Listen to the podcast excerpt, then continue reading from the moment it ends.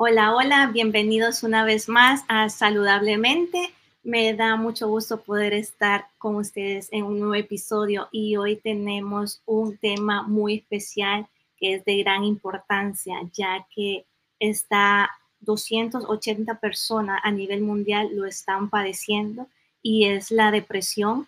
Y se ha registrado que hay más de un 50% que son mujeres que le están padeciendo y creo que es algo preocupante que todos deberíamos ponerle atención, ¿verdad? Y hoy está con nosotros a una persona muy especial, es una mujer resiliente, inquebrantable, que nos va a contar su historia, cómo superó esa depresión y cuál fue su proceso de sanidad. Ella es mexicana, es de Guadalajara, Jalisco. Ella es terapeuta, autora del libro La clave para que tus pensamientos, palabras y acciones tengan poder. Su nombre es Rosy Chávez, así que le damos la bienvenida. En este momento te damos el lugar, Rosy. Déjame dar entrada.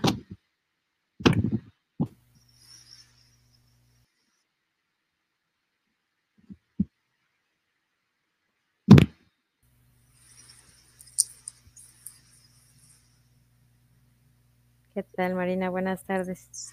Hola, ¿qué tal? ¿Cómo estás, Rosy? Bienvenida una vez más a Saludablemente. Gracias por, por tomar esta, esta invitación a Saludablemente y hablar de tu historia. Bienvenida. gracias, al contrario, gracias por permitirme estar contigo en este espacio y poder compartir algo de mi vida y de mi historia para poder eh, tocar la vida de otras personas. es el objetivo. Gracias, hermosa, me da mucho gusto poder estar aquí contigo este día. Gracias a ti, de la depresión a la acción. Y quiero preguntarte algo, cuando se te viene la palabra depresión, ¿qué es lo que se te viene a tu mente? Pues cuando la veo, porque pues seguido la, la escucho, ¿no? En noticieros, en alguna revista o la veo por ahí, puesta en algún lugar. Cada vez que la veo viene a mi mente eh, pensar que es una enemiga, una enemiga silenciosa. Siempre la he visto así. Todo el tiempo he pensado que tengo que estar luchando todos los días por no permitirle que, aparezca, que se ponga enfrente o que entre en nuestra vida, ¿no? En mi caso, eh, procuro mantenerla como escondida, tapada, encerrada, pero de los enemigos que podemos llegar a tener en nuestra vida. Por ejemplo, para mí, uno de mis enemigos principales, pues es la muerte de nuestros seres queridos, ¿no? Todo el tiempo estoy eh, queriendo que nunca aparezca. Y en el caso de el segundo lugar podría ser ella, la depresión. Siempre he pensado que, que tenemos que aprender a vivir con ella. Muchas personas me han preguntado que si la depresión se cura. Yo pienso por mi experiencia, por lo que me ha pasado, pienso que no. Creo que tenemos que vivir eh, todo el tiempo luchando porque no esté presente, porque no aparezca.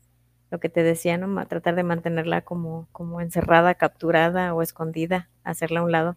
Y hay que estar buscando la manera siempre de hacer cosas o de luchar todos los días contra ella. Siento como que es una pelea la que se tiene con la depresión. Es, algo mental, ¿verdad? Algo así. Sí. A lo que nos estás hablando. Y eh, quisiera preguntarte cuáles fueron esos detonantes o esas circunstancias que te llevaron a padecer esta depresión tan grave en tu vida. Fíjate que mis luchas comenzaron desde antes de nacer. Tuve, pues desde muy pequeñita, eh, muchas situaciones eh, que jugaron en contra mía desde muy pequeña empecé a sufrir eh, pues maltrato, abandono, dolor. Eh, y fue, mientras iba creciendo, se fueron acumulando situaciones, acontecimientos, vivencias. Y fíjate, algo en lo que pienso mucho ahora, ¿verdad? Digo, qué difícil debió de haber sido eh, para mí el hecho de que desde muy pequeña hubiera tenido que lidiar con, con este sentimiento, con estos traumas, porque fueron muchos traumas los que acumulé a una edad muy temprana. En mi caso, por ejemplo, eh, a la edad de unos nueve años o diez más o menos, recuerdo que estuve pensando en quitarme la vida. Imagínate, o sea, eh, qué carga emocional debería de haber tenido para ese tiempo tan, tan corto, a una edad tan corta, para que pensara que ya no quería vivir. Pero bueno, no sé qué pasó, este, brinqué esa, esa etapa, continué y conforme fui avanzando, ¿verdad? De años, fui creciendo. En la adolescencia, pues me siguieron ocurriendo cosas, ¿no? Te puedo mencionar, por ejemplo, este, manoseos por parte de, personas cercanas a la familia, em, dos intentos de violación, eh, rechazo, burlas, el bullying que conocemos ahorita, que pues en ese tiempo cuando yo era chiquita no se conocía, ¿no? Todavía no se, no se entendía tanto el concepto. Entonces, eh, pues seguí creciendo, seguí acumulando eh, vivencias, situaciones. Yo me caso a los 25 años, hace 25 años precisamente. Y también en el matrimonio eh, surgieron situaciones que me, que me afectaron bastante. Tuve lo que se le llama violencia psicológica. También tuve como burlas. Y pues llegó el momento en el que me empecé a enfermar. Empecé a sentirme mal, tenía molestias. A veces me sentía, tenía todos los síntomas como si estuviera embarazada, por ejemplo. Iba al médico, me daban este, inyecciones, me estuvieron inyectando vitaminas eh, por varios periodos. Me sentía bien un poco de tiempo y luego de repente me empezaba a sentir como si tuviera diabetes. Y luego otra vez iba al médico, me volvían otra vez a medicar y luego me aparecía herpes. Hubo una ocasión en la que me llené toda de ronchas, como de bombas en el pecho y en la espalda y el herpes es muy doloroso. El médico me dijo, ¿qué le está pasando? Dígame qué tiene. Pero yo desde niña fui guardando y guardando mm, sentimientos, resentimientos, dolor, este, tristezas. Y haz de cuenta que, o sea, fue tanto lo que tuve que aguantar o quedarme callada por tanto tiempo que igual al momento en que mi cuerpo ya estaba externando que no estaba bien. Entonces eh, el doctor me preguntaba, pero yo no le quería platicar porque yo nunca le había dicho a nadie. Fíjate que ni mis mejores amigas, ni mi familia, ni mi hermano mayor, por ejemplo, que es la persona que, más me conoce, nada más con mirarme siempre me decía, ¿por qué estás enojada? Por ejemplo, y yo le decía, no, no estoy enojada, sí estás enojada, y sí estaba enojada. a veces me decía, ¿por qué estás triste? Y yo, ay Dios, ¿cómo se dio cuenta este joven, no? Él siempre me descubría, pero ni siquiera él se dio cuenta de que yo había guardado por tantos años dolor y, sufrimiento. Y llegó el momento que como si fuera una olla de presión, ya ves, ¿no? De repente llega tanto a, tener presión por dentro que pues se empieza la válvula a moverse y empieza a sacar el vapor. Y si no está bien colocada la válvula, a veces explota, ¿no? La avienta por allá. Si no estaba bien tapada la olla, a mucha gente se le ha destapado y avienta la comida por todas partes. Entonces pasó lo mismo conmigo. O sea, ya a esa edad de la que te estoy hablando, ya andaba llegando cerca de los 40 años. Entonces, en mi caso, este, llegó el momento en el que yo empecé a sentir eh, que ya no, ya no podía más. O sea, se me iba el sueño todas las noches a veces todo el día este, sentía como taquicardias, porque haz de cuenta que yo nunca dejé de hacer mis labores, mis actividades. Yo estaba en ese tiempo haciendo un trabajo que requería eh, que ayudara a otras personas. Imagínate lo que era para mí, tener que fingir que estaba bien. Yo, yo siempre he dicho que en ese periodo de tiempo sentía como si yo me pusiera una máscara cuando salía de mi casa. Toda la noche me la pasaba llorando, a veces no dormía, estaba triste todo el tiempo, estaba, estaba desesperada, preocupada por mi salud, porque el médico me dijo, no sé qué le está pasando, porque no le quise contar, ¿no? ¿Qué era lo que tenía? Me dijo, no sé qué le está pasando, pero quítese de ahí, sálgase de ahí, me dijo. Yo pienso que él se imaginó que yo tenía problemas en el trabajo, me imagino. Me dijo, quítese de ahí, tómese unas vacaciones. Y dije, pues, ¿cómo voy a tomar vacaciones? O sea, si, si es un compromiso de por vida que tengo, ¿no? Por ejemplo, mi matrimonio. Pero yo entendí que tenía que hacer algo, porque el médico me dijo, si usted se queda donde está y sigue pasando por las situaciones por las que está pasando, usted se va a morir, me dijo. Yo ya no puedo hacer más por usted, no le puedo inyectar más vitaminas, no puedo darle más cosas de nutrientes a su cerebro, porque no sé qué tiene, pero no está respondiendo ya a lo que yo le estoy dando. Usted no se compone. Entonces, yo entendí que tenía que hacer algo, que tenía que tomar una decisión.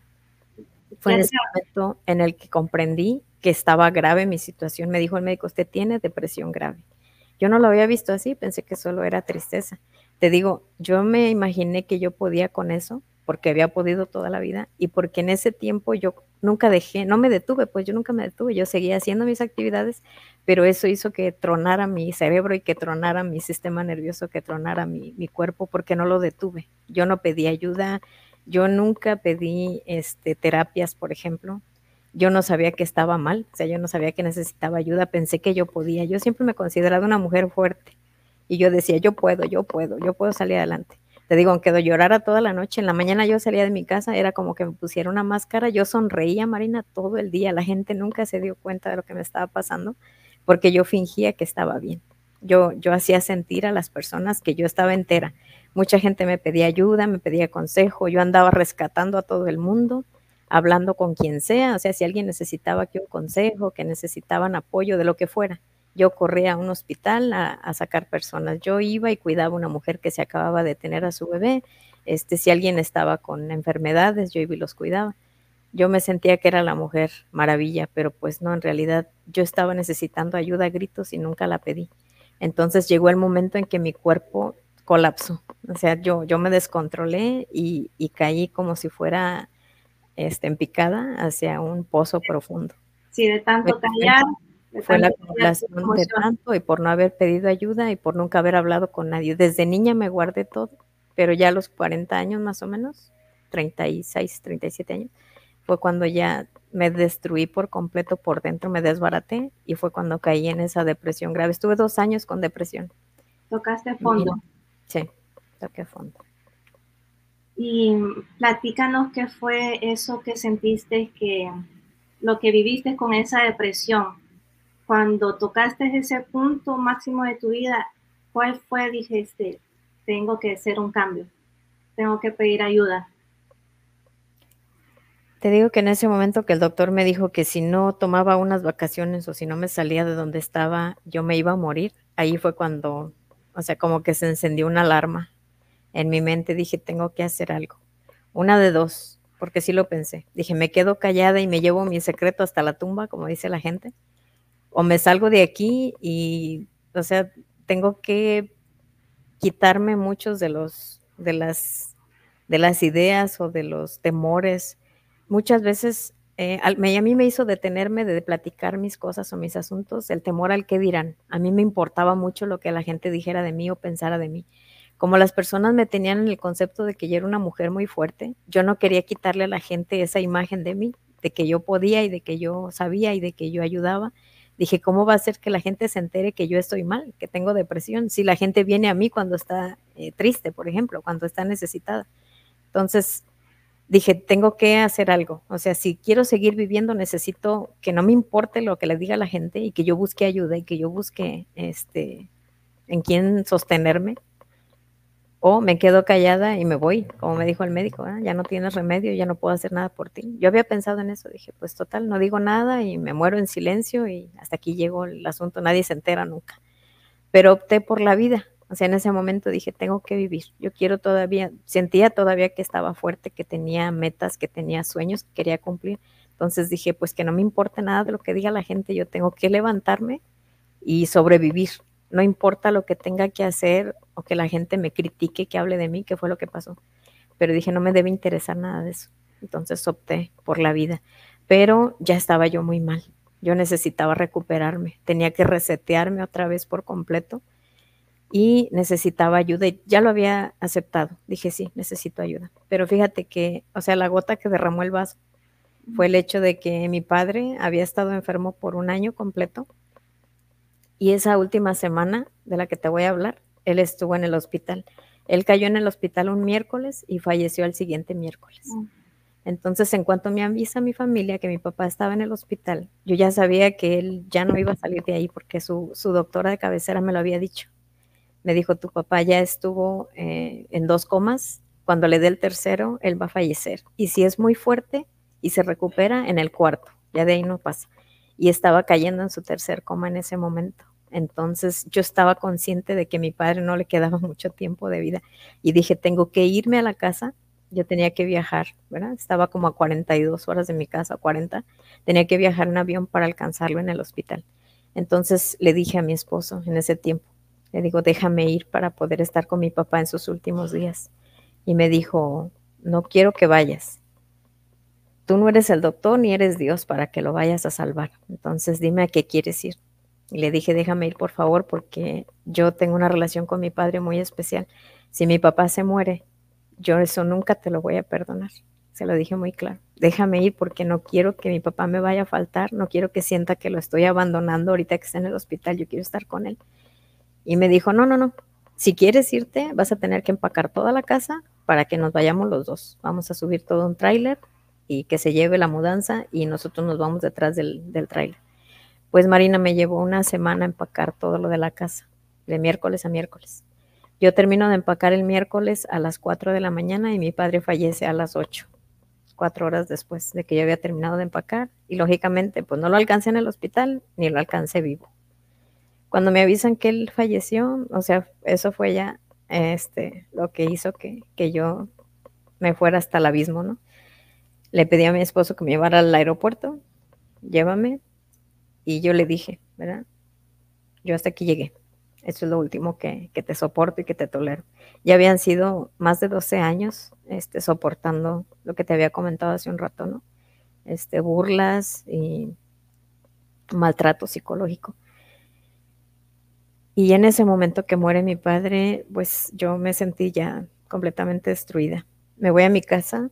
Yo llegué a mi casa a las 12 del día y llevamos el cuerpo de mi padre al, cementerio a las 3 de la tarde. Entonces solamente pude estar con él tres horas y pues ya no me escuchaba, ¿no? Yo de todas maneras, este, hablé ahí con él, aunque sabía que ya no estaba.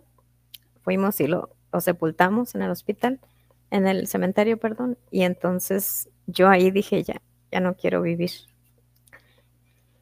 Estuve más o menos como tres semanas este, sin querer ver a nadie, sin querer hablar con nadie. No quería yo comer, no quería, no quería vivir.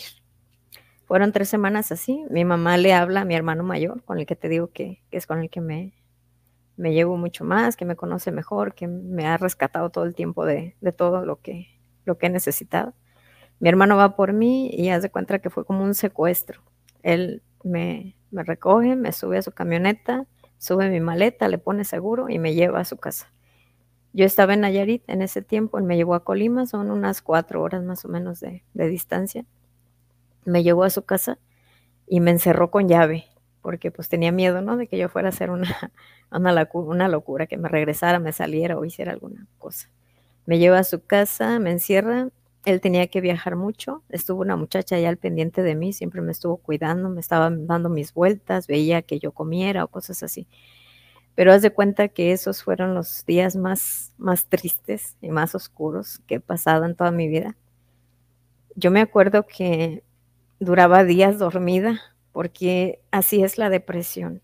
La gente que está con depresión grave no quiere ver a nadie, o sea, solo es dormir, dormir, dormir, porque el estar dormidos hace como que uno, eh, como que no quiere ver lo que está pasando, no quiere uno ver su realidad, no quiere uno saber nada de lo que está pasando afuera. Yo dormía y me acuerdo que despertaba porque tenía un despertador en un reloj ahí en la pared. Volteaba y veía el reloj y veía que eran, por ejemplo, las 4 de la tarde. Me volvía a dormir, luego abría los ojos y veía que eran las 2 de la mañana. Me volví a dormir y luego los abría, eran las 6 de la tarde. Así, Pasaron días y días, no recuerdo cuánto, pero fue más o menos otras tres o cuatro semanas más. No sabía de mí. Y lógicamente, pues no me bañaba, no comía, me la pasaba dormir y duerme. Me levantaba a veces así, así, este, a tumbas, iba al baño, este, regresaba. Cuando ya me estaba muriendo de hambre, después de dos, tres días, bajaba al refrigerador y abría a veces no había nada, nomás tomaba agua, a veces había fruta que ya se estaba echando a perder, le daba dos, tres mordidas, verduras así crudas, pedazos de tortilla que estaban duras. Comí algo y me subí otra vez así agarrada y me volví a dormir. Pero fueron días muy tristes, eh, muy difíciles para mí. Yo sentía que, no iba a lograr sobrevivir, que, que no iba a poder recuperarme nunca.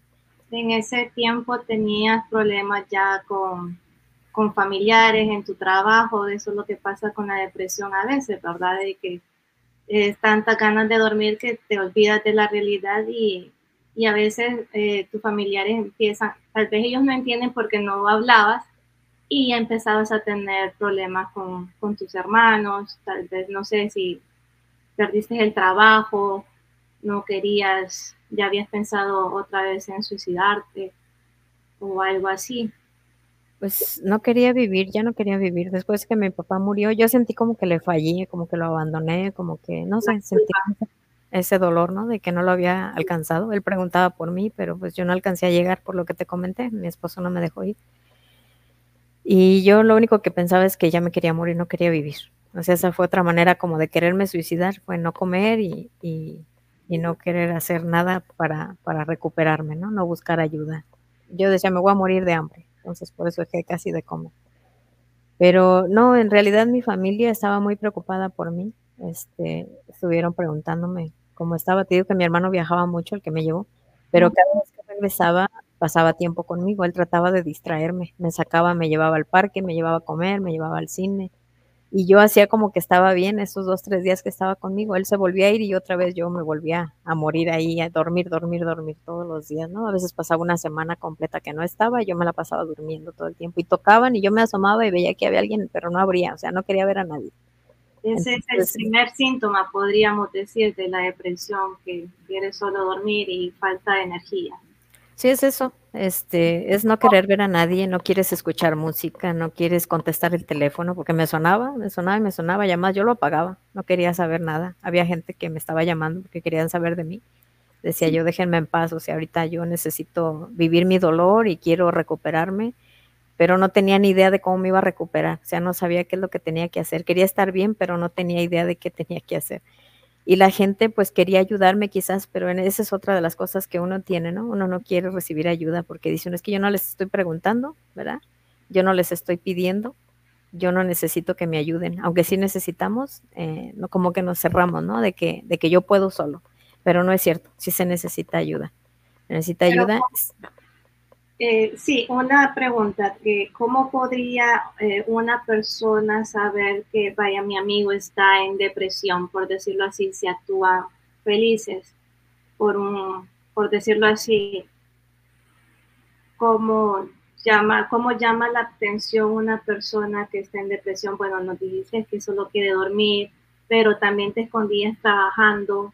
¿Cuál sería así como una alarma pues en el tiempo que te decía que yo estaba con mis actividades a tope, nadie se dio cuenta, o sea, yo fingía que estaba bien.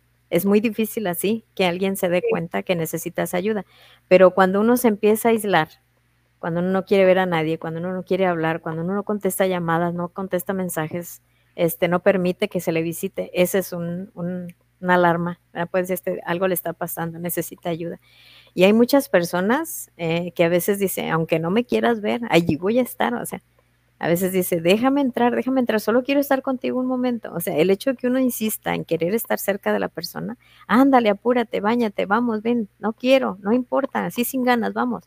Mucha gente hace eso. O sea, se necesita ser bien valiente porque a veces el que está deprimido es grosero, es agresivo déjame en paz, no me busques, no te quiero ver, puede que hasta le cierra la puerta, le cuelga el teléfono, lo que sea. Pero si una persona es en verdad te importa, vas a hacer todo lo que esté en tu mano para que no la dejes caer, ¿verdad? Necesitan eh, sostener a la persona para que, para que pueda buscar ayuda. Hay quienes a veces los internan en algún lugar, por ejemplo, porque la depresión se manifiesta de muchas maneras. Yo pues dormía, ¿no? Dormía y no contestaba mensajes, pero hay gente que a veces empieza a tomar, se empieza a drogar, empiezan a hacer muchas cosas. Hay que buscar la manera de no permitir que la persona se siga hundiendo. A veces algunos los internan, otros, te digo, no los sueltan, o sea, ahí están, ahí están todos los días, vente, vamos a jugar, vente, vamos al cine, así sin ganas, no le hace que no te bañes, vente, vámonos, acompáñame a tomar una nieve el sacar y sacar a la persona y preguntarle qué te pasa, puedo hacer algo por ti, te puedo ayudar, eso puede ayudar a que la otra persona se dé cuenta que de verdad le importa a alguien y que de verdad quiere hacer algo por ella, entonces a veces hace que uno pues como que baje las manos y dice, bueno, me voy a dejar ayudar, ¿verdad? si de verdad la persona está queriendo hacer algo por mí, voy a dejar que me ayude. Estos son los amigos de verdad, porque si una persona me puede decir, no me hables ni nada, ok, me voy pero ya saber, ¿verdad? Que si somos amigos y ya lo voy conociendo a esa persona que no está actuando bien, ya digo yo, no, es que no hay que soltarlo. Así es. ¿Verdad? Porque es algo que está afectando y no solo podemos decirlo en las noticias, ay, sí, que la depresión que, está afectando a, nivel mundial, no, está entre a nuestro alrededor y no nos damos cuenta. Por eso es bueno eh, eh, pronunciar bastante estos síntomas y conocen a alguien, ¿verdad? Como que ayudarlo, tal vez con, una, unas palabras de aliento, ¿verdad? Porque creo que la depresión es eso como falta de desesperanza, que ya no tienen, de falta de agradecimiento o o miran la vida como que ya se las acabó. Así es.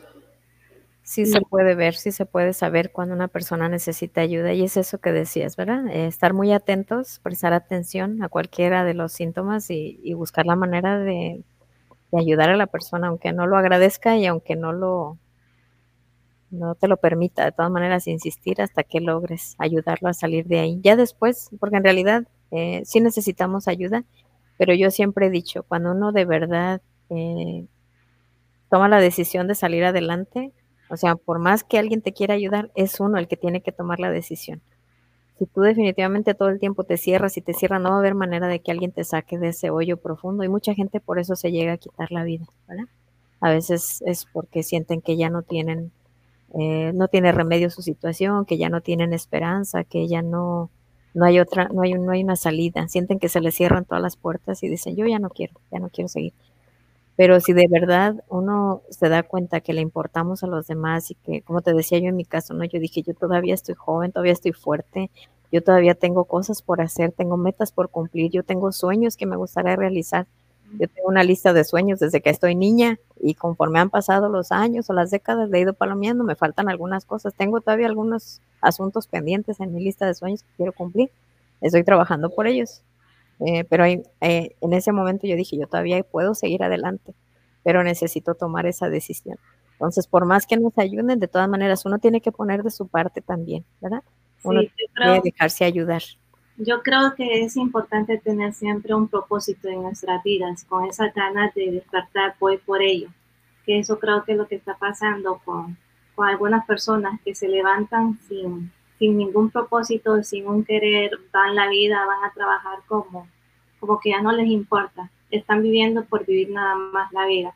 Y ahí es donde empezamos a tener esa, esa tristeza, esa frustración que nos, no nos permite ver la vida de diferente manera, que hay tantas oportunidades que, que necesitamos, pues la, el mundo necesita de nosotros, de gente valiente, inquebrantable, que no se deja vencer, ¿verdad? Y quiere alcanzar cada uno de sus sueños. Así y, es. ¿Y qué es lo que te ayudó a comenzar con esa recuperación? Sí, lo que te comentaba ahorita, ¿no? El hecho de, de recordar recordarme que yo, yo tenía cosas todavía por hacer o, sueños por cumplir y el darme cuenta de que le interesaba a los demás. Yo me pude dar cuenta que había gente que se preocupaba por mí, que quería ayudarme, entonces dije, no, no puedo ser malagradecida, necesito dejarme ayudar. Entonces, ya desde ahí, mi hermano, por ejemplo, eh, me daba libros de crecimiento personal, me estuvo llevando a conferencias, me daba audios, me ponía música, él en una ocasión me dijo una frase, después de que murió mi papá, mi papá murió en octubre, en diciembre, en febrero, marzo, abril. A los seis meses exactamente falleció mi mejor amigo de un ataque al corazón. Habíamos hablado una semana antes y habíamos quedado que en cuanto él regresara de vacaciones, iba a tomar una semana de vacaciones. Cuando él regresara de vacaciones, yo iba a viajar a donde vivía, al pueblo donde vivía, para que conociera yo a su esposa y a su bebé. Tenía su bebé un año. Y en esa semana que estuvo de vacaciones falleció. Le dio una infección en uno de sus riñones y era tan fuerte el dolor y él no, no dijo que se sentía tan mal, solo decía que le dolía y que le dolía, pero no dijo qué tanto. Y estuvo aguantando tanto dolor varios días y se le paró el corazón, él murió. Entonces, ese fue otro golpe muy duro para mí. Tenía seis meses de fallecido mi padre y se me muere mi mejor amigo. Entonces me acuerdo que mi hermano llega de viaje ese día y, yo estaba llorando y llorando, andaba trapeando, creo, pero estaba llorando y llorando. Y me dice, ¿por qué lloras? Y ya le dije, es que no puedo creer que ya no lo voy a volver a ver, es que él estaba muy joven, no debió de haber muerto, su bebé está muy chiquito. Yo le daba todas las razones por las que estaba llorando, ¿no? Y me dijo mi hermano, a ver, te voy a preguntar algo. Cuando tú escuchas tu canción favorita en el radio, ¿qué haces? No, le digo, pues corro y le subo para escucharla. Si es de bailar, pues la bailo, si no la canto. Y me dice, ¿y qué pasa cuando se acaba la canción? ¿Te pones a llorar? Y ya me le quedo viendo, le digo, no, no, o sea, la disfruté y ya pues, se terminó. Y dice, pues piensa en eso también, o sea, disfruta de pensar que, que lo tuviste, por lo menos por estos años, disfrutaste de su amistad, de su compañía, aprendiste de él, porque yo le decía eso, ¿no? Que había sido un maestro de vida para mí. Y me dijo, no llores porque terminó, sonríe porque sucedió. Y entonces me hizo que me pusiera a pensar, dije, tienes razón. Dice, ¿qué hubieras pensado que sería mejor para ti? ¿Nunca haberlo conocido? ¿O el hecho de que lo hayas podido conocer y convivir con él y que se terminó el, camino juntos? Él ya, ya está descansando ahorita. Y dije, pues sí, o sea, no importa que, ya no esté, o sea, agradezco mucho el hecho de que haya estado en mi vida por estos pocos años, por lo menos.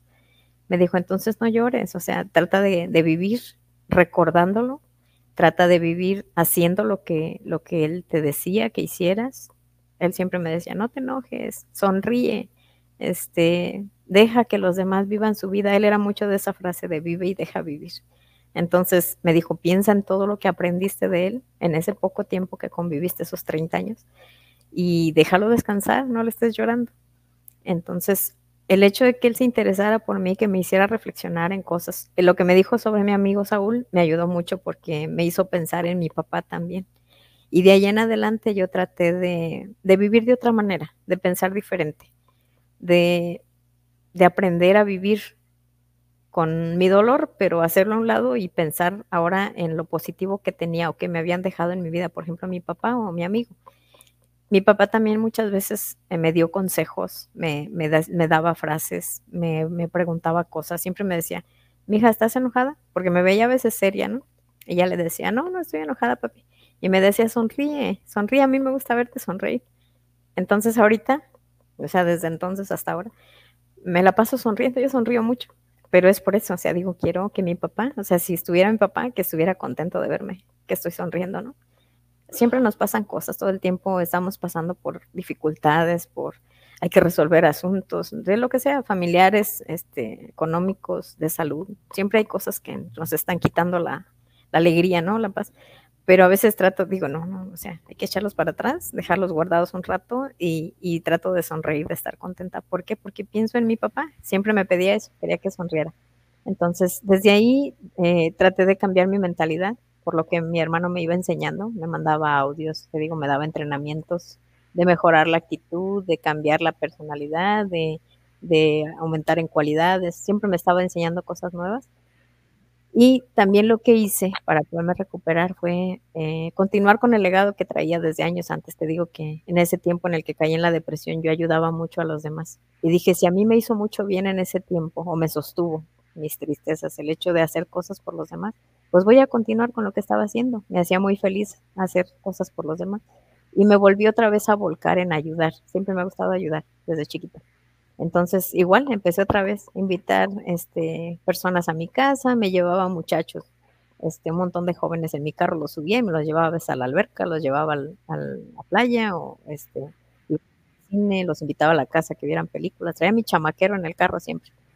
Y estuve cuidando personas en el hospital este, una persona de edad que se fracturó su cadera, lo estuve cuidando por casi un mes, creo. Cuidé un muchacho que tenía cáncer en el estómago hasta que falleció, fueron varios años. Este, lo llevaba y lo traía a sus, a sus terapias, este, a sus revisiones. Cada vez que estaba hospitalizado me quedaba en las noches ahí. Yo, yo no dejaba de trabajar. Yo salía del hospital y me iba directo al trabajo. Pero aunque iba así toda soñolienta, a veces estaba muy cansada, pero me sentía muy contenta de estar haciendo cosas por los demás a mí eso me ayuda a recuperarme, el estar todo el tiempo activa. Una vez fui a un entrenamiento donde escuché una frase, fueron tres días de entrenamiento, pero yo lo que me traje de ese entrenamiento fue una frase que decía, trabaja hasta que te duela.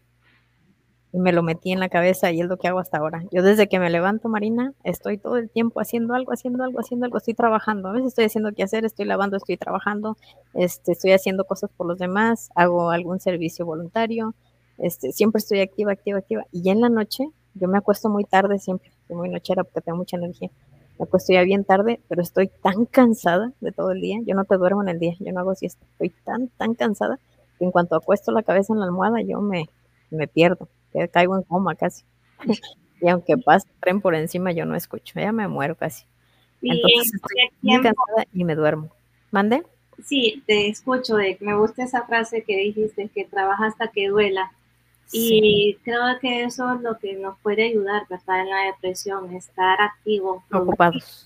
Ocupados eh, haciendo lo que nos gusta también, ¿verdad? Dejando la depresión a un lado y quisiera preguntarte en qué tiempo fue que hiciste ese libro. También fue en ese estado de depresión que... No, no, no, no. el libro tiene, va para tres años que lo hice. Yo te estoy hablando de cuando falleció mi papá, fue hace 13 años. Ah. Y el libro apenas va a cumplir tres. O sea, todavía pasó un periodo de tiempo Sabes, te decía hace un rato que desde niña yo venía cargando muchas cosas y nunca le platiqué a nadie. Con nunca, nunca hablé con nadie de, de, lo que yo sentía. Todo lo que iba guardando me lo iba echando como en un costal. Pero ya traía cargando un costal gigante lleno de piedras. O sea, yo ya no podía caminar, casi me iba arrastrando con él. Ya no podía. Y fue por eso, por el hecho de que yo no quería que la gente supiera que hablara de mí. Yo siempre decía, no me gusta que hablen ni bien ni mal de mí. No me gustaba estar en la boca de la gente ahorita pregúntame, no me interesa, o sea, no me interesa. Yo sé que estoy haciendo las cosas bien, que hago las cosas lo mejor que puedo, que diga la gente lo que quiera, no me importa. Pero en ese tiempo me podía mucho el que dirán, yo andaba derechita y me portaba bien y hacía todas las cosas todavía así con, con, con rectitud, porque yo no quería que la gente me criticara. Yo no entendía que la gente critica, no importa lo que hagas, hagas bien o mal, de todas maneras van a hablar de ti va a haber gente a la que no le vas a caer bien o la que no te va a querer, pero en ese tiempo yo no entendía eso y yo no quería, o sea, cuidaba mucho mi apariencia, me portaba bien siempre en todo lugar porque no quería que la gente hablara mal de mí.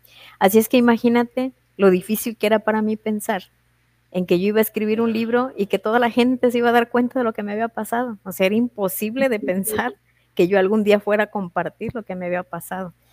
Pero fíjate que desde niña entendí que yo necesitaba compartir lo que me había pasado porque a lo mejor otros habían pasado por lo mismo que yo. Y yo necesitaba decirles qué era lo que me había ayudado o qué era lo que había hecho para que ellos pudieran también recuperarse, levantarse y salir adelante. Entonces, pues tuve que hacer un lado otra vez, te digo, este, esas ideas que tenía, dije, tengo que entender que, pues ni modo, o sea, voy a tener que contarle mi vida al mundo, pero, pero va a ser con un bien, con un propósito, con algo bueno, ¿verdad? Va a ser para para que pueda yo ayudar a otros que a lo mejor están pasando por situaciones similares a las mías. Me han pasado muchas cosas, muchas, muchas cosas. Y digo, algo de lo que me ha pasado a mí quizás le ha pasado a otra persona, se pueda sentir identificada y pueda yo ayudarles de alguna manera, aunque sea poquito, para que se recuperen de esa enfermedad tan terrible, tan, tan dolorosa, tan silenciosa que es la depresión, y que tengan el deseo de seguir viviendo. Yo, mi frase ahorita, la frase que todos los días digo, es que yo tengo que aprender a vivir un día a la vez. Yo amanece y digo, tengo que disfrutar lo que estoy haciendo. Tengo que divertirme, tengo que hacer lo que me gusta. Si algo no me gusta, yo lo hago a un lado. Si algo no me, no me hace clic, yo no lo, no lo realizo. Ahorita no hago cosas obligadas, no hago cosas que yo no quiero hacer, porque quiero disfrutar, todos los días quiero disfrutar de lo que estoy haciendo. Lo que sea que haga, tengo que estar contenta y tengo que disfrutarlo y no preocuparme ni por lo que pasó ayer ni, lo por, ni por lo que va a pasar mañana. Hace mucho tiempo aprendí, dicen que la depresión es exceso de pasado, es estar piensa y piensa en lo que te pasó en, anteriormente, ¿no? Esa es la depresión, exceso de pasado. Y la ansiedad es exceso de futuro.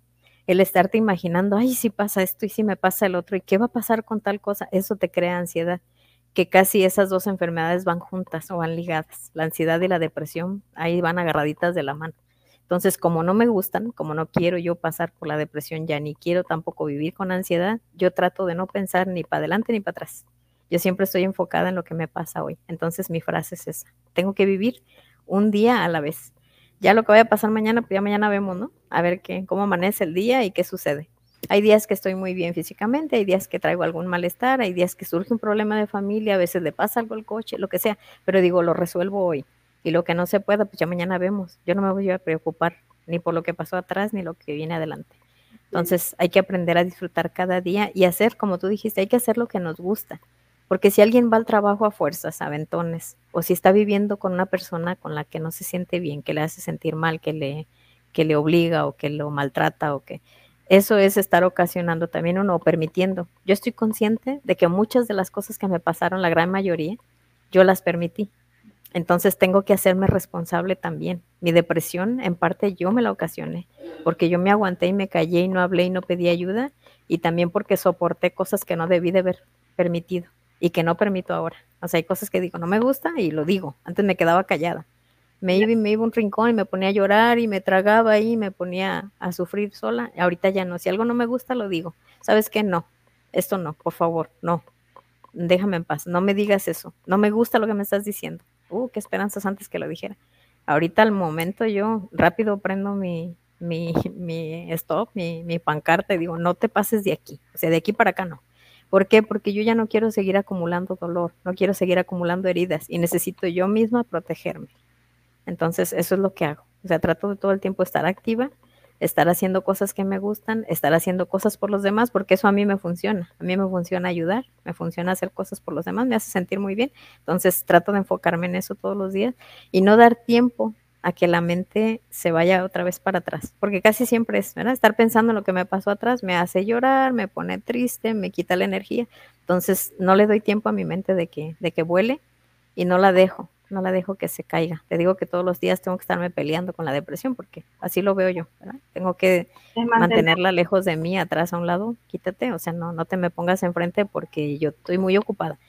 Me decía una vez una persona, ¿qué haces cuando estás muy cargada? o sea, cuando estás así ya muy, muy llena de cosas, porque siguen pasando, ¿no? Sigo, sigo recibiendo golpes de la vida y le digo a la persona, este, necesito ver qué día de la semana es porque no me puedo deprimir cualquier día. Este, no le doy permiso a la depresión de que me ponga triste cuando yo tengo algo importante, algún compromiso, alguna salida. Por ejemplo, a veces digo, me empiezo a sentir mal, ¿no? Empiezo a sentirme triste por cosas que me hayan pasado y digo, ¿qué día es hoy? Es lunes. Ah, sí, es lunes, me puedo acostar. Y voy y me acuesto. O sea, si, si me siento triste por algo, si me pasó algo, y veo que es lunes, que es mi día de descanso, yo voy y me tiro a la cama. Ah, ahí nos vemos. Me duermo todo el día, toda la tarde, por ejemplo, y ya en la mañana me levanto y vámonos, o sea, porque ya tengo cosas que hacer otra vez, tengo compromisos. Entonces, si es miércoles, jueves, viernes, a veces me quiero poner triste y digo, no, no, no, no puedo porque tengo cosas que hacer. Me doy un baño, pongo música me salgo a la calle o trato de pensar en cosas positivas y me quito esa tristeza, yo sola la hago para atrás, digo, no, hasta el lunes, entonces me espero al lunes y luego ya, ahora sí, si puedo me acuesto. Entonces, tengo, ¿mande? No, no, sigue. Tengo que, eh, pues yo misma terapiarme cuando lo necesito, si es que no, no tengo oportunidad de, de acostarme o de llorar, porque se vale, se vale caerse, se vale llorar, se vale sentirse triste, pero hay que volverse a levantar. O sea, a veces es mediodía, tres horas, lo que tú quieras, si hay permiso, porque necesitamos a veces desahogarnos, descargarnos de lo que traemos, pero no es tirarnos otra vez como me pasaba en aquel tiempo, ¿no? Que daba semanas dormidas, no se puede. Hay cosas que hacer, hay responsabilidad, hay familia, hay asuntos que atender, entonces sí nos podemos dar el permiso de, descansarnos un rato, de, encerrarnos, de no querer ver a nadie, pero mañana me levanto y le sigo porque tengo compromisos, tengo cosas que hacer. Sí, eso es lo que te iba a preguntar, si podíamos tener como un día agendado de que hoy me doy permiso de descansar, hoy lloro lo que tengo que llorar y mañana ya, finito, porque así decía siempre mi mami, siempre lo que recuerdo, eh, que siempre ella decía un día a la vez, entonces tenía un himno ella, un día a la vez, porque no sabemos qué es lo que va a pasar mañana, entonces no ha pasado, me decía. Así que tranquila, no pasa nada, hay que seguir cada día, un día a la vez. Mami es sabia, muy sabia tu mami, así debe ser. Así, entonces, y lo recuerdo y me recordaste ahorita ella, que es uno de sus principios, y y cuando eh, también me decía, si quieres llorar, ya llora un día, pero ya mañana te levantas. Estas señoras son siempre sabias. y me encanta porque sí, yo creo cuando nos liberamos también, ¿verdad? Esas lagrimitas también nos ayudan a liberarnos y también esas emociones las cargamos y ¿qué pasa con esas emociones? Que nos están enfermando y no nos damos cuenta y empezamos a tomar esos medicamentos de que que nos también nos está afectando otras partes de nuestro cuerpo, ¿verdad? Entonces creo que tenemos que controlar también nuestros pensamientos y darnos permiso a, aceptar, a responsabilizarnos y, y crear nuevas nuevas rutas para cambiar. Sabemos que a veces la tristeza nos embarga, pero ya mañana hay que, es un nuevo día, es un nuevo día de oportunidades y, y a crecer para formar una, una mejor yo. Así que mira, me encanta tu historia porque, sabes, todo lo que has pasado, que no fue solo una adversidad, lo, pueden lo pueden ver también en el libro si tienen la oportunidad.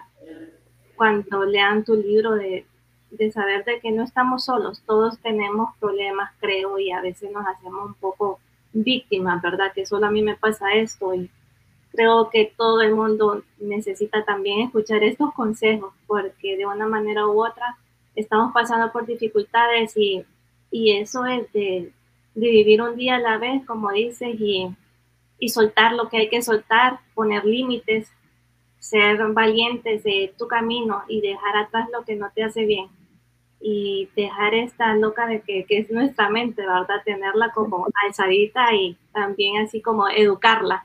Hoy no sales de aquí, yo soy la que mando. sí, me encanta. Y, y, ¿qué es lo que podrías decirnos? ¿Qué recomendación le dirías a estas personas que hoy nos están escuchando que probablemente también están sufriendo una depresión en este momento? Acabas de decir algo muy importante ahorita en lo que yo también he pensado desde hace tiempo. A veces creemos que solo a nosotros nos han pasado cosas graves, tristes o difíciles, dolorosas, y no es así. Cada persona tiene una historia, nada más que pues no lo sabemos, ¿verdad? Debemos de, de pensar en eso, tratar con cuidado a los demás siempre, cada día, porque no sabemos con qué estén lidiando también. Todos tienen, tienen algo, ¿verdad? Todos traemos una mochila llena de cosas. Y en mi caso, eh, bueno, en el podcast eh, hay un, episodio en el que hablo de eso. Le digo que, tenemos que mirar hacia abajo. Siempre tenemos que mirar hacia abajo. Mucha gente a veces se, deprime o se desespera o, se siente menos o se siente como que no merece o que le han pasado desgracias por el hecho de que mire hacia arriba. Eh, te explico qué sucede ahí. a veces decimos, ¿por qué él tiene un buen trabajo y yo no? Porque él tiene un buen sueldo y yo no porque él tiene una casa propia y yo pago renta, porque él come bien en restaurantes y yo tengo que estirar mi sueldo cada semana, este, porque a él nunca le ha pasado una desgracia, nunca ha tenido un accidente y a mí sí, no sé, siempre estamos viendo a los que tienen más que nosotros y eso hace que nos sintamos eh, pues desamparados, tristes, olvidados, no sé, eh, que a uno le pasan todas las desgracias y a otra gente no. Y yo digo, no mires para arriba, hay que mirar hacia abajo. Hay personas, por ejemplo, que no tienen que comer. Tú tienes comida en, la mesa, agradece. Hay gente que no tiene dónde vivir. A veces los vemos ahí tirados debajo de un puente, en una banca, en la calle. Hay gente que está dormida en un, en un pedazo de cartón en la calle. Y uno tiene una camita donde dormir, un techo que te cubra del sereno, ¿no? De la lluvia. Eh, hay personas que no tienen sus piernas y tú tienes las tuyas, hay gente que no ve, tú tienes tus ojos.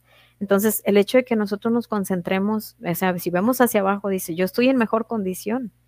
Yo, a mí no me ha pasado lo que le pasó a esa persona que perdió, por ejemplo, a toda su familia, que se quedó sin trabajo, que no tiene casa, que no tiene comida, anda buscando en la basura para comer. Mi situación no está tan triste, ¿verdad? Ni tan desgraciada como la de muchas otras personas. Entonces, si miramos hacia abajo siempre y vemos que tenemos más que otros, eso nos va a mantener agradecidos. A mí eso me ha ayudado siempre, ¿no? Siempre doy gracias todos los días por porque está mi familia completa, porque estoy completa, porque tengo buena salud, porque disfruto de algo de energía. Mucha gente ya no no está, hoy no amaneció. Entonces yo agradezco por, la vida, ¿no? Que tengo hoy. Y eh, algo que también eh, siempre recomiendo, ¿no? Eh, cuando me han preguntado, pues es el hecho de que nos mantengamos haciendo cosas, como te decía hace un rato, que nos gustan. Yo te voy a platicar. Mi hermano el más pequeño, a él le gusta mucho reírse y jugar, vacilar. Y en el caso de él y mío, tenemos un chat en el WhatsApp solo para nosotros dos. Y yo le puse a ese chat, se llama pura risa, porque todos los días nos mandamos memes o nos mandamos videos chistosos, este, no groserías, son cosas chistosas. y todo el tiempo nos estamos botando de la risa. Cuando estamos juntos nos estamos riendo porque pues platicamos cosas así graciosas, ¿no? Él es, es muy, muy de reírse. Y entonces ese chat está lleno de cosas, este, de, de, no sé, de animalitos, de personas, de cosas que han pasado y, pasan ahí videos o, TikToks o lo que sea. Está puro de risa. Yo cuando me siento a veces mal, cuando me siento triste, cuando algo me está pasando, lo que hago es eh, abrir el chat y empezar a revisar. Y cuando acuerdo, yo ya me estoy echando unas carcajadas, ¿verdad? Estoy bien botada de la risa. Me pone de buenas revisar lo que, lo que nos hemos mandado, tanto él como yo y cuando acuerdo ya estoy bien contenta otra vez, ¿verdad? Entonces yo, cuando yo veo como que voy así para abajo, para abajo, abro el chat y me pongo a revisar y me, estoy muriendo de la risa un rato y al ratito ya se me pasó. Algo que he hecho también es que en el YouTube yo tengo una carpeta donde dice reset, resetear o reiniciar. Le puse reset a la carpeta. Y yo en esa carpeta tengo, no sé, como 100 canciones pero son puras canciones, eh, algunas son para bailar, otras son como de, mensaje, otras tienen como de crecimiento personal, son canciones especiales que yo a lo largo de mi vida eh, digo, esta canción me gusta porque me pone de buenas, por ejemplo. Eh, hay una canción que me hace recordar cuando mi padre estaba conmigo, este, es, es, una canción que es una cumbia, cada vez que yo la escucho, este, me acuerdo que donde estuviéramos, mi papá y yo, si estábamos juntos, en cuanto empezaba a sonar esa canción, mi papá iba por mí o yo iba por él y nos poníamos a bailarla. A los dos nos gustaba mucho bailar este, este cumbias, ¿no? Entonces, esa canción está en esa carpeta. Hay otra canción que me hace recordar periodos bonitos de mi vida. O sea, hay una canción que me recuerda cuando yo estaba este, trabajando, por ejemplo, en, en el tecnológico, eh, que me recuerda mis años bonitos de cuando yo estaba sirviendo, eh, me recuerda a mi amigo Saúl, por ejemplo, ese que te platicaba ahorita que, falleció de un infarto. Hay una canción que cada vez que la escucho yo me acuerdo de él. Esa canción está en esa carpeta. Entonces, igual, cuando yo siento como que ya me estoy queriendo este, desestabilizar emocionalmente, pongo esa carpeta, la empiezo a escuchar y cuando acuerdo, tres, cuatro, cinco canciones y yo ya estoy otra vez, eh, ya estoy de buenas, ya estoy en el canal. Eh, me funciona mucho darme un bañito de agua caliente, eso es otra cosa que hago. Pongo mi, me siento así como medio triste, como medio flojerada, que no quiero ver a nadie, entonces voy y pongo mi agüita y me meto a bañar y ya cuando termino de bañarme yo ando bien contenta porque a mí me relaja mucho eh, bañarme con agua calientita. Podemos hacer lo que sea, hay gente que le funciona jugar básquet, me gusta mucho ir a nadar, entonces igual cuando yo necesito busco la manera de ir a nadar, a donde sea, una alberca, la playa, lo que sea, y a mí eso me ayuda mucho. Yo después de que salgo de nadar ya estoy bien relajada otra vez. Entonces hago muchas cosas que, que me ayudan, que me, que me ponen de buenas, que me levantan. Entonces, cada uno tenemos que buscar. Hay quienes, bueno, a mí también me gusta mucho cocinar, me gusta mucho hacer muchas cosas, me gusta mucho cocinar, a mí me relaja mucho cocinar.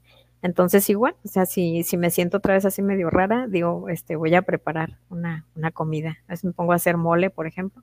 Ay, qué rico lleva mucho tiempo y muchos ingredientes y dura muchas horas uno trabajando hasta que lo termina. Entonces, si veo así como que me siento medio rara, digo, me voy a poner a hacer mole y sé que voy a estar ocupada tres, cuatro, cinco horas y estoy concentrada. Yo siempre pienso que cocinar es como hacer una pintura, es como una obra de arte. Tienes que estar bien concentrado en lo que estás haciendo para que te salga bien. Entonces, siempre buscar, buscar la manera de hacer cosas que te recuperen, que te levanten, que te pongan de buenas, eh, para que tú mismo te ayudes. Yo te decía hace un rato, podemos aceptar la ayuda de las personas, pero tú eres el principal eh, que te vas a levantar, que te vas a fortalecer tú mismo, ¿verdad? Tienes que poner de tu parte. Entonces, hacer cosas que te gusten, que te llamen la atención o que te ayuden.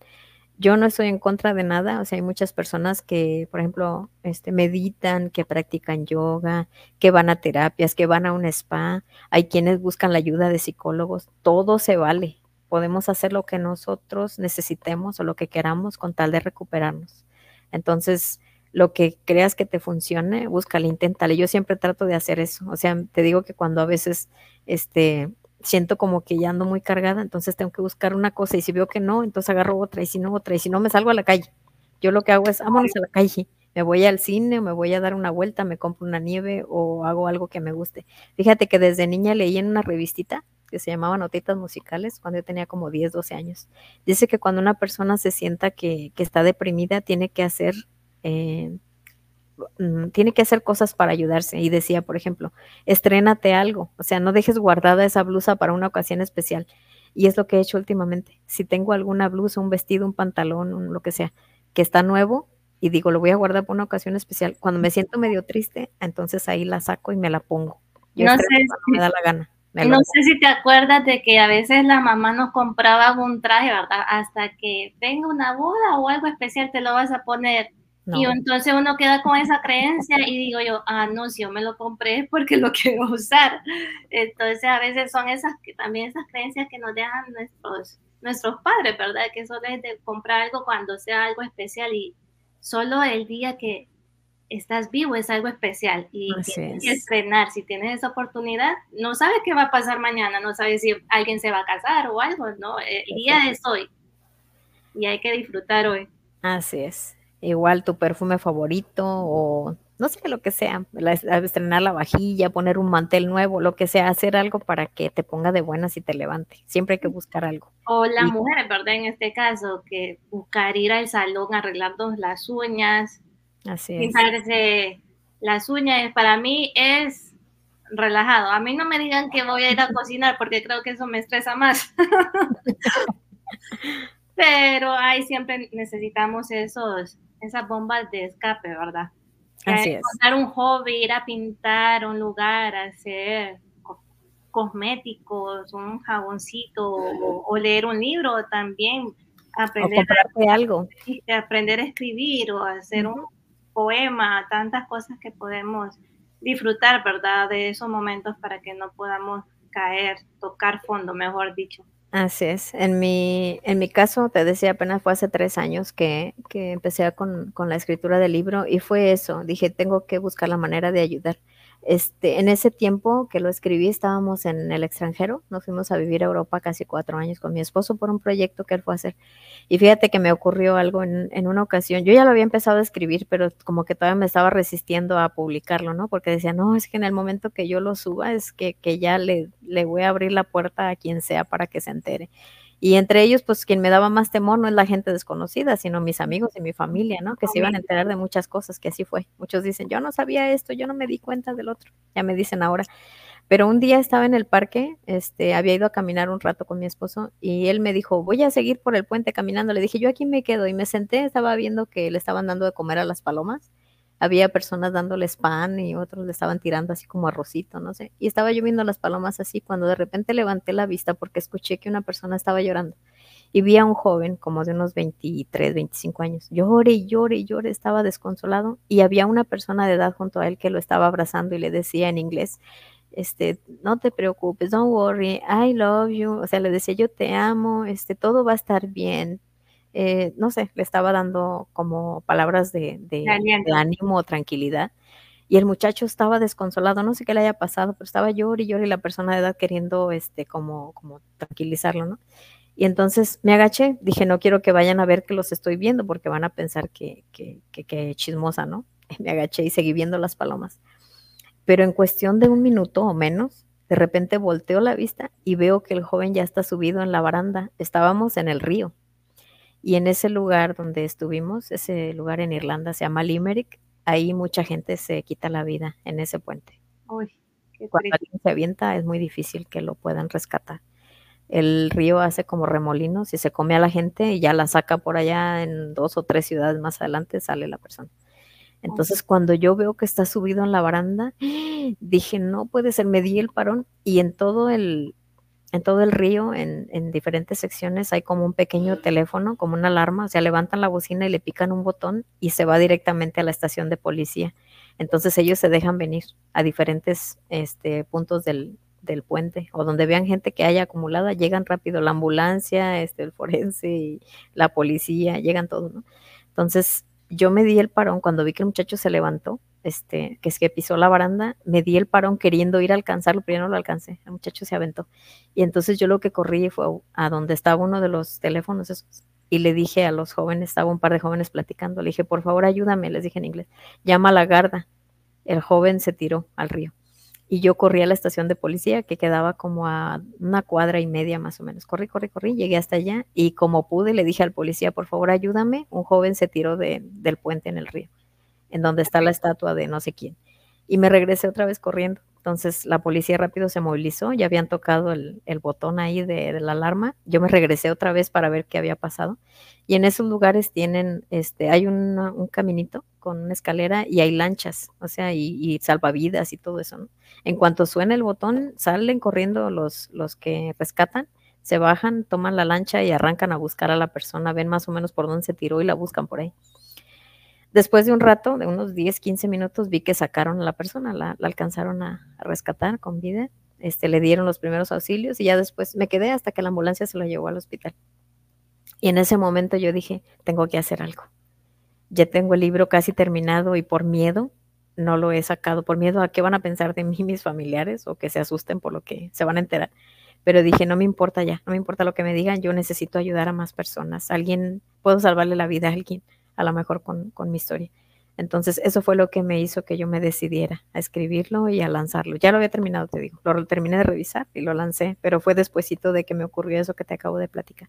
Entonces, fue ese deseo, ¿no? De, de, querer tocar la vida de alguien más. No sé, en el caso de, de, las personas que ya lo han leído, la gran mayoría me han dado este, opiniones muy, muy bonitas, muy positivas y me llena mucho de, de satisfacción y me tranquiliza saber que de alguna manera algo de lo que les he platicado ahí en el libro les ha podido ayudar. Y ese es mi deseo. Siempre les he dicho, eh, aquí estoy, o sea, están mis redes sociales ahí, cualquier persona, me han escrito personas por correo, me han mandado mensajes por el Instagram, este, me han escrito por la página de, la fanpage de, Facebook. Eh, algunas personas ya tienen mi número personal y he podido platicar con ellas, así es que aquí voy a estar siempre. ¿verdad? ¿Cómo te podrían encontrar en tus redes sociales para cualquier persona que, quiera hablar contigo y eh, tenga esa oportunidad de que tú le puedas aconsejar o dar una terapia, ¿verdad? Para ayudarlo a, sobrepasar y a sanar esta depresión que estaría pasando en este momento. En mi correo, por ejemplo, eh, al revés, me llamó Rosa Elena Chávez Partida y al revés sería Chávez Partida Rosa Elena arroba gmail.com. Ese es mi correo. Mis eh, redes sociales. En el caso, por ejemplo, del Instagram, eh, dice Rosy Chávez.